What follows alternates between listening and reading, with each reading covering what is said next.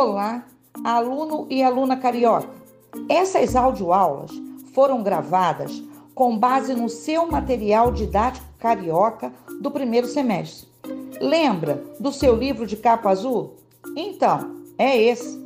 Você sabia que as audioaulas e o material carioca são feitos por vários professores da rede? Escute até o final, você não vai se arrepender, vai ser muito legal. Se você tiver dúvidas, é só escutar novamente.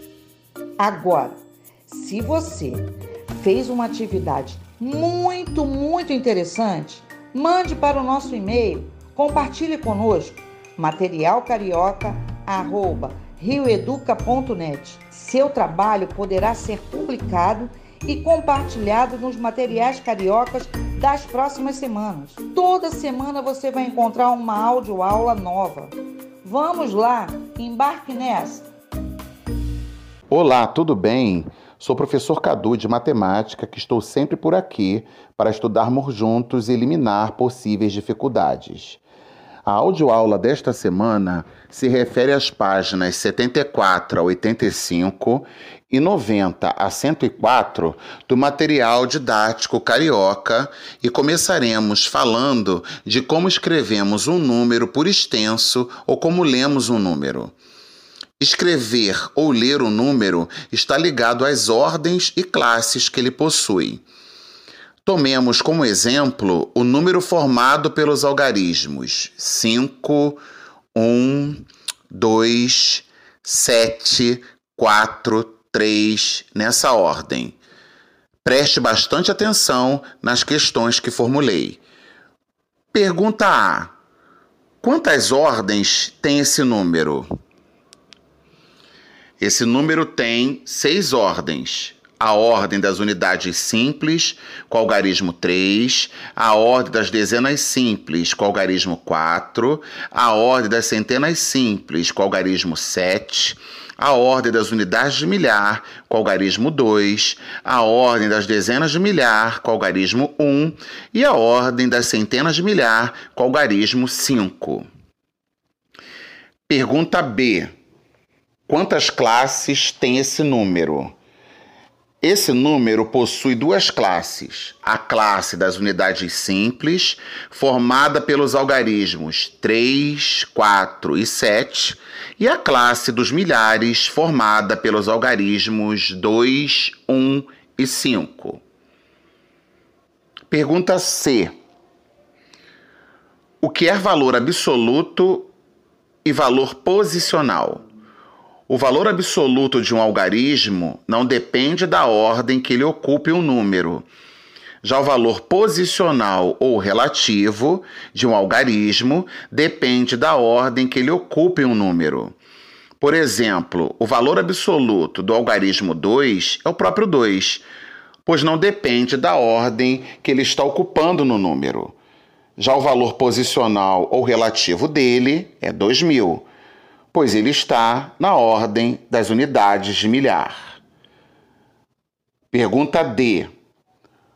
Como decompomos esse número em diferentes ordens?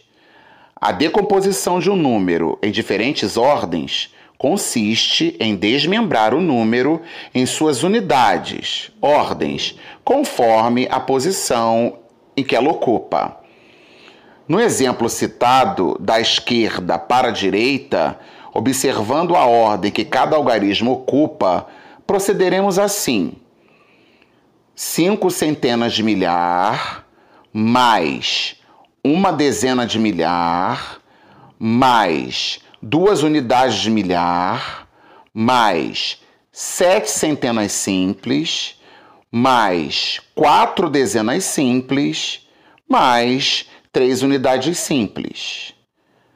Pergunta é: com o que acabamos de relembrar com as explicações anteriores, como escrevemos ou lemos esse número?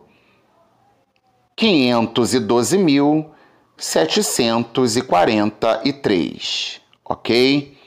Tudo bem? Vamos agora para os problemas propostos em nosso material. Problema 1. Com o dinheiro de um prêmio que Jorge ganhou, ele comprou um celular por R$ 1.768 e uma TV por R$ 2.547. Pergunta A: Quanto Jorge gastou nessas compras?